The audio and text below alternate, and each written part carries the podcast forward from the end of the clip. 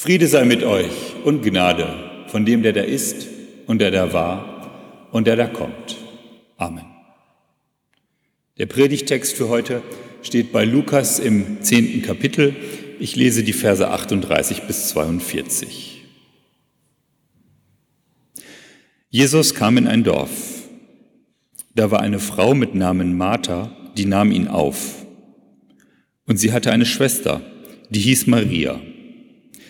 Die setzte sich dem Herrn zu Füßen und hörte seiner Rede zu. Martha aber machte sich viel zu schaffen, ihnen zu dienen. Und sie trat hinzu und sprach, Herr, fragst du nicht danach, dass mich meine Schwester lässt alleine dienen? Sage ihr doch, dass sie mir helfen soll. Der Herr aber antwortete und sprach zu ihr, Martha, Martha, du hast viel Sorge und Mühe. Eins aber ist Not. Maria hat das gute Teil erwählt, das soll nicht von ihr genommen werden. Amen.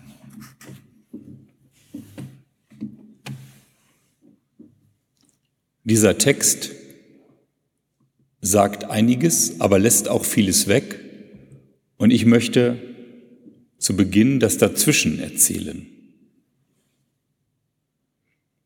Am Horizont liegt das Dorf in der Morgensonne. Der Weg vor uns führt ins Dorf und ich folge ihm. Jesus geht voran, wir als seine Jünger gehen hinterher. Die Hitze des Tages kündigt sich schon in den Strahlen der Morgensonne an.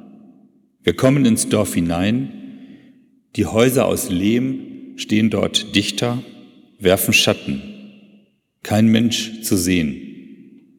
Stille. Der Wind weht vom See Genezareth herüber. Noch ist es frisch, aber wir spüren, spüren alle, bald wird es heiß sein. Jesus klopft bei einem Haus an der Tür. Er kennt sich aus. Eine Frau öffnet. Er spricht mit ihr und nennt sie Martha. Sie sagt, kommt doch rein. Gerne sagt er, und wir folgen ihr und ihm ins Haus. Jesus setzt sich, wir setzen uns um ihn herum und Martha sagt, möchtet ihr etwas trinken? Sie holt Wasser und schenkt es uns ein. Gleich darauf geht sie zur Kochstelle am anderen Ende des Raumes und schürt das Feuer an und beginnt Brotteig zu kneten. Vorher hat sie Jesus und uns noch Feigen hingestellt. Maria, ihre jüngere Schwester, kommt herein. Sie setzt sich zu uns, zu Jesus und sagt, Hallo Jesus, schön dich zu sehen. Ich habe mich gerade gefragt, warum Martha hier so rumrappelt. Jetzt verstehe ich es. Jesus sagt, ja, sie hat mich eingeladen und dann hat sie mir etwas zu trinken gegeben und jetzt bereitet sie das Essen vor, wie ich sehe. Martha knetet stumm weiter. Maria zieht die Beine an den Körper, sitzt auf der Erde und schaut erwartungsvoll zu Jesus. Martha bringt dann, als Maria gerade etwas sagen will, schon den ersten Brotfladen herüber zum Probieren und geht dann hinaus. Zwischen Maria, Jesus und uns entspinnt sich ein Gespräch, über Gott und die Heilige Schrift, so wie es Rabbis mit ihren Schülern sprechen. Für Jesus ist das ganz normal. Es ist wie ein Gespräch unter Gelehrten im Tempel. Und dass hier eine Frau dabei ist, das ist ungewöhnlich, aber das führt zu keinen besonderen Bemerkungen. Nach einiger Zeit kommt Martha mit Ziegenmilch hinein. Marthas Miene hat sich verdunkelt. Sie bleibt hinter Maria stehen und schaut Jesus an und sagt, Herr, fragst du nicht danach, dass mich meine Schwester lässt alleine dienen? Sage ihr doch, dass sie mir helfen soll. Jesus sieht sie an. Zuerst könnte er denken, warum bittet sie nicht ihre Schwester direkt um Hilfe? Warum sagt sie mir, dass ich Maria zur Arbeit bringen soll? Dann aber sagt er, Martha, Martha, du hast viel Sorge und Mühe. Einer aber ist Not. Maria hat das gute Teil erwählt, das soll nicht von ihr genommen werden.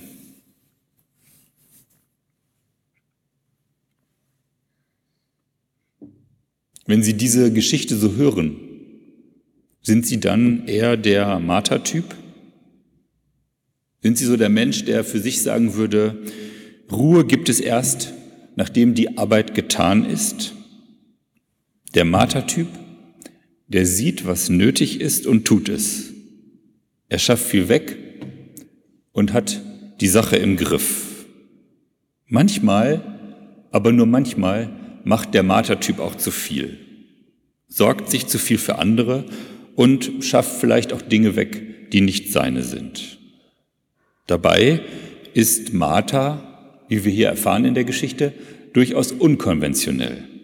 Sie bittet einen Mann ins Haus, in ein Haus, wo keine Diener sind und auch keine sonstigen Männer. Das könnte in so einem Dorf durchaus falsch verstanden werden, aber Martha ist das gleich. Ich denke, das Paradebeispiel in der Bibel für den Martha-Typ ist natürlich neben Martha, die ihn ja begründet hat, der barmherzige Samariter in dem Gleichnis. Er sieht das verletzte Opfer des Verbrechens am Wegesrand liegen und kümmert sich um ihn. Er denkt nicht an die Gefahr durch die Räuber für ihn selber, er denkt nicht an die Aufgabe, die er verpasst, wenn er jetzt hilft. Er sieht, dass hier ein Mensch Hilfe braucht und so packt er an und hilft, verbindet die Wunden des Verletzten, bringt ihn in die Herberge zur weiteren Pflege, zahlt für ihn und erst dann, wenn alles geregelt ist, zieht er seines Weges. Oder können Sie sich eher in dem Maria-Typ einfinden, ganz im Hier und Jetzt an den Menschen, und am eigenen Inneren orientiert. In der Ruhe liegt die Kraft, nur nicht hetzen. Maria tut ihre Arbeit, aber sie kann auch gut ohne. Sie braucht Zeit für sich, möchte in Ruhe nachdenken und ihren Gedanken folgen. Und dann braucht man ja auch noch Zeit, würde sie sagen, um mal aus dem Fenster zu sehen oder ein gutes Buch zu lesen oder Jesus zu lauschen, wenn er jetzt schon mal hier ist. Maria ist eher der kontemplative Typ, ist mehr nach innen gekehrt und auch sie ist in ihrer Kontemplation unkonventionell. Hört Jesus zu wie ein Schüler dem Rabbi, was damals nur Männern zustand. Geht ein Lern-Lehrgespräch ein, lauscht auf sich und Jesus. Der Maria-Typ ist also empfangend, aufnehmend. Jesus, das möchte ich hier nochmal betonen, sagt nicht, Maria ist besser als Martha. Er sagt in dieser Geschichte nur, Maria hat das gute Teil erwählt. Martha wird von ihm zweimal angesprochen und gelobt. Martha, Martha, du hast viel Sorge und Mühe. Einer aber ist Not.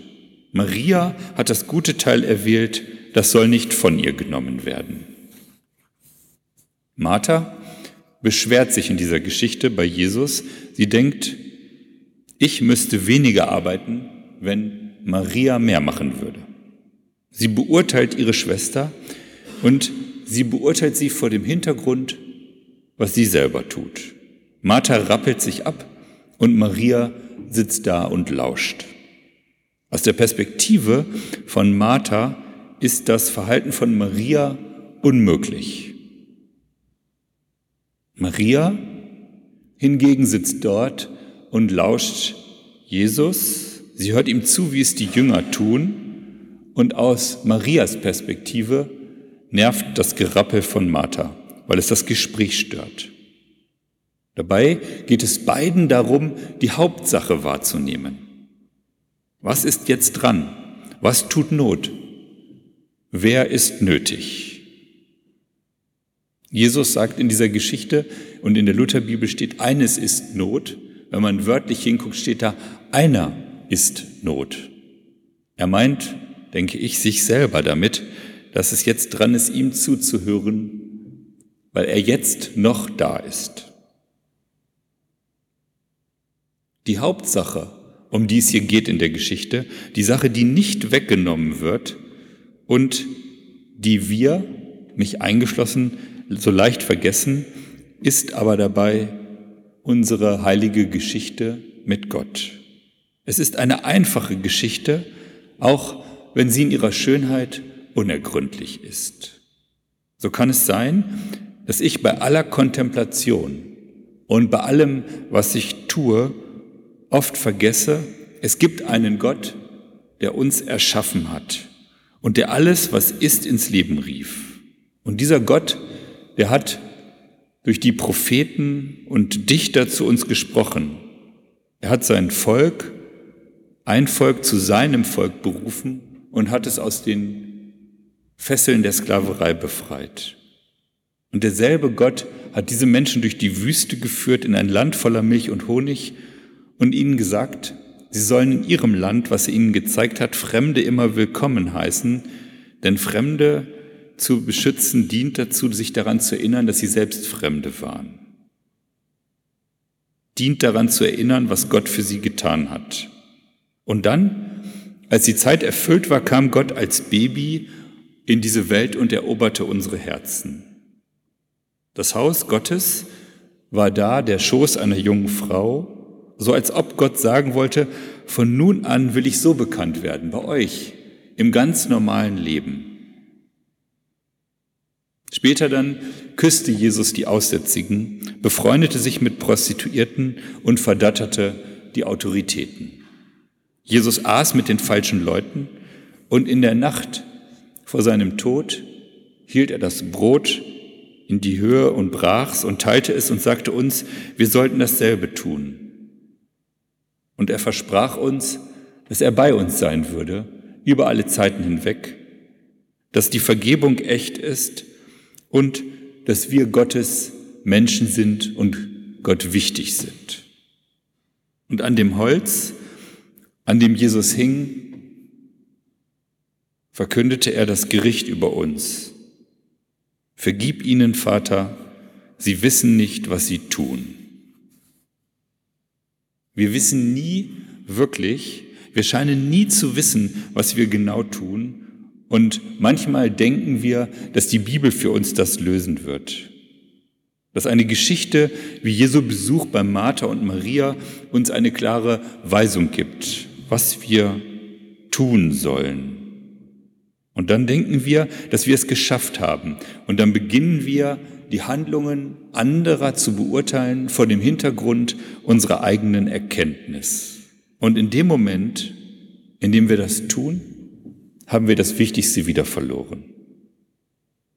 Vielleicht geht es also bei der Wahl des guten Teils nicht darum, zwischen Handeln und Kontemplation zu wählen, Vielleicht geht es nicht darum, für Jesus zu arbeiten oder zu seinen Füßen zu sitzen, da das christliche Leben wohl immer eine Kombination aus beidem ist. Das gute Teil wählen heißt nicht, die Handlungen der anderen durch die Linse der eigenen Persönlichkeit wahrzunehmen. Denn wenn wir das tun, ist es nur eine Ablenkung von der Hauptsache, von der Geschichte Gottes mit uns Menschen, mit uns Menschen, die wir hier versammelt sind, um sein Wort zu hören, die weltweit sich überall versammelt, um auf Gott zu hören. Das Wichtigste, sagt Jesus, kann niemals weggenommen werden, weil es uns immer formt, so wie Wasser, der über einen Felsen fließt. Und diese Geschichte Gottes mit uns Menschen, sie formt uns langsam, manchmal unmerklich, aber wir bewegen uns in dieser Geschichte immer mehr so, dass wir nach der Herrlichkeit Gottes geformt werden. Und deshalb kommen wir, denke ich, auch hierher. Es geht nicht nur darum, dass wir Menschen treffen, die uns etwas bedeuten. Es geht immer darum, uns an diese heilige Geschichte Gottes mit uns zu erinnern. Und diese Geschichte Gottes mit seinem Volk, mit uns, die wird Bestand haben bis alles in allem ist und wir das Leben mit Gott in Fülle haben. Amen.